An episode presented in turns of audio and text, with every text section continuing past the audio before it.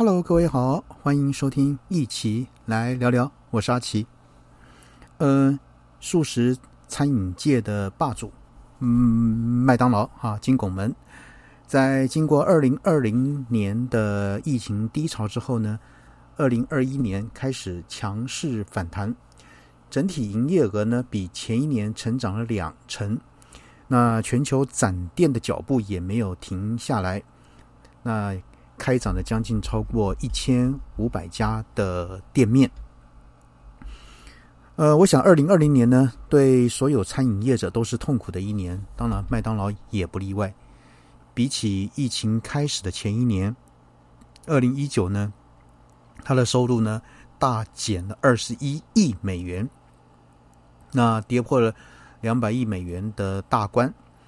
而全球餐厅数也关了六百多间。是近十年来关闭最多店的一年。不过呢，麦当劳并没有一蹶不振。比起这个疫情开始的二零二零年呢，多花了四亿美金的资本支出，在全世界增开了一千五百个据点。那当然，这成绩也开出了红盘，像是营收、净利啊，加盟店的业绩都是五年新高。显示呢，企业已经把这个疫情的利空甩在后头，全力冲刺这个后疫情时代的一个业绩。二零二一年，哈，麦当劳的这个营收总共是两百三十二亿美元，那扣掉约三千五百万美元的其他收入呢，那它营收分别来自于直营餐厅的营收额的收入约啊九十七亿美元，那以及。啊，来自加盟店的分啊润啊利润以及租金收入呢，共一百三十亿美元。那整体的收入呢，比起去年成长了两成。那而来自这个呃加盟店的营收占比更是逐年提高，显示哈麦当劳的营运策略呢正在改变。呃，根据市场调查哈显示。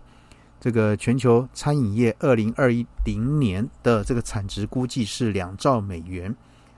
而其中包括咖啡厅、街边小贩到豪华餐厅都名列其中。那若是以麦当劳全球营收来计算的话呢，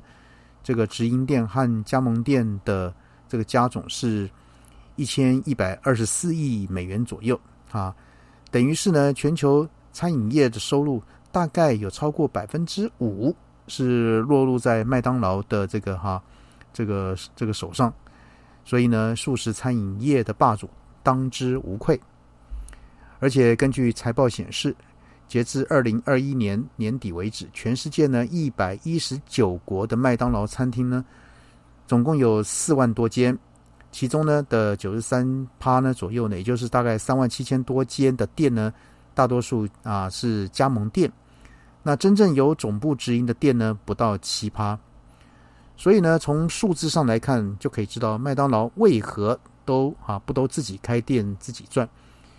以二零二一年来说，直营店的营收啊大概是九十八亿美金，那扣除掉这个营业的费用，净利大概是十七亿美金。那营业利益的这个利益哈，这个这个获利论论呢，大概是。百分之十七左右，那而从加盟店的收入大概是一百三十亿美金，母公司呢仅需负担这些加盟店的费用大概十亿多，那营业利益呢更是高达八十二趴，可说是天差地别。所以呢，这项策略呢也让麦当劳几乎完全依靠加盟店就可以赚取了财富，而而且呢是超过八十六趴的净利是来自于加盟店。那当然，不过想当这个哈素食龙头的合作伙伴，也没那么简单。首先，加盟的必备条件是呢，第一哈个人的资产需要在五十万美元以上。那加盟的费用呢是啊四万五千美元左右。而哈加盟店的收入如何计算呢？这个麦当劳母公司每个月呢，除了向这个加盟主呢收取四。到五趴的这个收入之外呢，还有另外一项哈比较恶名昭彰的租金费用啊，所以我们大家都很清楚，这个麦当劳事实上它是以哈这个房哈房产业起家的啊，这个也许上过管理学的，大概应该就知道。那以这个名目呢，这个向盟主呢收取了八到九趴的这个营收，那这也是麦当劳被大家戏称为是地产大亨的原因。那况且呢，这个卖身契一签就是二十年。那当然，营业的支出、装潢跟员工的薪资等等，都是由这个加盟主来支出。所以呢，这个麦当劳很啊，他们很清楚他们品牌力的这个好影响，所以呢，把营运的风险转让给这个加盟主。那公司只要坐享高额的啊这个分享利润，然后呢发扬光大，成为素食的一个王者。那根据这个啊美国这个。这个商业数据网站的一个估计，二零二一年呢，全美的素食餐厅大概有啊十九十九十九万多啊多间这个餐厅，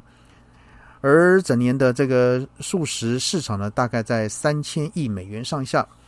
并且呢，未来的五年推估成长率会超过五个百分点，也就是说，大约有三十七趴的美国人啊，大概是五千万人左右呢。每天至少会吃一餐的素食，那可以看出这个素食文化是很兴盛的。那如果跟竞争对手相比较的话呢，其中最大的是这个所谓百胜餐饮集团，啊，那它去年啊直营和加盟店的营收总共是约五百八十一哈五百八十亿的美元，那乍看之下好像能匹敌这个麦当劳的九百二十亿美元，但是呢，这些营收。啊，大概是来啊，是来自于旗下很多家啊著名的素食品牌的总和，像是这个肯德基、必胜客，还有像这个哈美国连锁那个那个 taco 饼啊等等这些哈。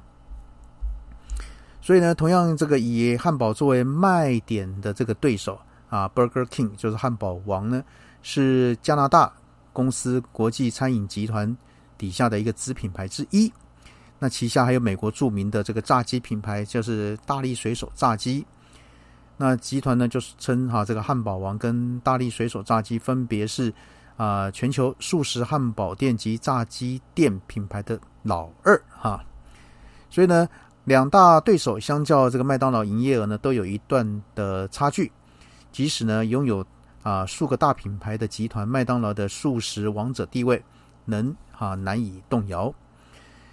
那这个麦当劳营业额虽然是遥遥领先，但并非是过去啊十年间这个全球餐厅数最多的一个素食业者。那要晓得哈，分店数冠军的是哪一家呢？哦，Subway 啊，就潜艇堡哈。它在二零一七年全球总共有四万四千多家店，但是呢，由于快速展店的经营策略碰壁，它的数字呢开始在慢慢下降。那到最新的统计是到二零二一年啊的六月时呢，Subway 呢在全球已经哈大概还有三万七千多家，那当然已经卖败给了麦当劳的这个四万多家店啊，这个这个，所以是麦当劳还是目前是最多的，而这个主打墨西哥卷饼的哈的这一那个这这家这个哈素食业者呢，则是啊。另一个新的哈明明日之星，它在二零二一年营收大概是七十五亿美金，那比起二零二零年成长了当超过两成六，在实体餐饮业哈这个深陷这个新冠肺炎疫情的一片愁云惨雾中呢，仍然保持着营收正成长。那比起麦当劳、肯德基啊这些品牌，也更符合健康的潮流。那这或许是受到疫情影响较小的原因之一。那这个墨西哥卷饼呢？啊，近年来逐渐做大，虽然目前只有三千家店，呃，预计啊，未来搞不好各位有机会在台湾看到这家受欢迎的这个墨西哥素食餐厅。而麦当劳在去年全面改版了自家的 App 之后呢，呃，台湾也从以前的这个麦当劳抱抱升级成为结合会员卡订餐啊跟外送服务的新版的 App。呃，大动作更新行动呢，用户体验在今年的年报被视为是整体业绩成长的一个关键。那在二零二一年，全球有四十几个市场已经上线了。那他们也公也估计说，使用数位服务点餐的这个销售额增长呢，超过一百八十亿美元。那新版的这个 App 呢，也结合了前几年推出了自家的一个储储值卡，啊，有用点点卡的功能。手机呢即可这个行动支付，也可以使用会员点数来兑换商品，还可以查询啊交易金额跟明细。此外呢，还有可以这个随买啊这个店取的这个电子商品券，还有一些独家的优惠等等。所以呢，也看得出麦当劳在极力打造更多元的这个 App 的一个体验。而啊，那个外送来讲的话呢，到这个去年年底为止，全球有超过三万三千多间，超过八成的麦当劳据点，它有提供这个欢乐送的服务。所以呢，啊，也一直在这个怎么讲，在麦当劳也跟着这个电商的这个哈这个这个趋势呢，也跟着一直哈在。在改进当中，好，呃，那另外呢还有外带。哈，那当然外麦当劳的这个得来速服务一直都是业界的标杆，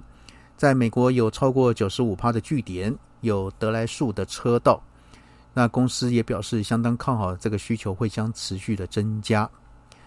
所以呢啊，我们看就是说，另外呢在二零二零年，他跟啊麦当劳跟美国著名的劳啊劳舌歌手。等等，推出个人的联名套餐。那当然，这个餐点的内容是加了这个培根的四盎司牛肉堡，配薯条跟雪碧，以及呢这个附赠这个饶舌歌手的迷你公仔玩具等等。看似没有什么特别，但是呢，却在美国造成了旋风啊等等。所以就是呢，这个继在一九九二年啊跟篮球之神 Michael Jordan 联名之后的哈这个 Michael。Jordan 的一个 Mia 哈之后呢，哎，他又推出这样的一个这样的一个活动，所以后来他也乘胜追击，在二零二一年在六月推出跟韩国天团 BTS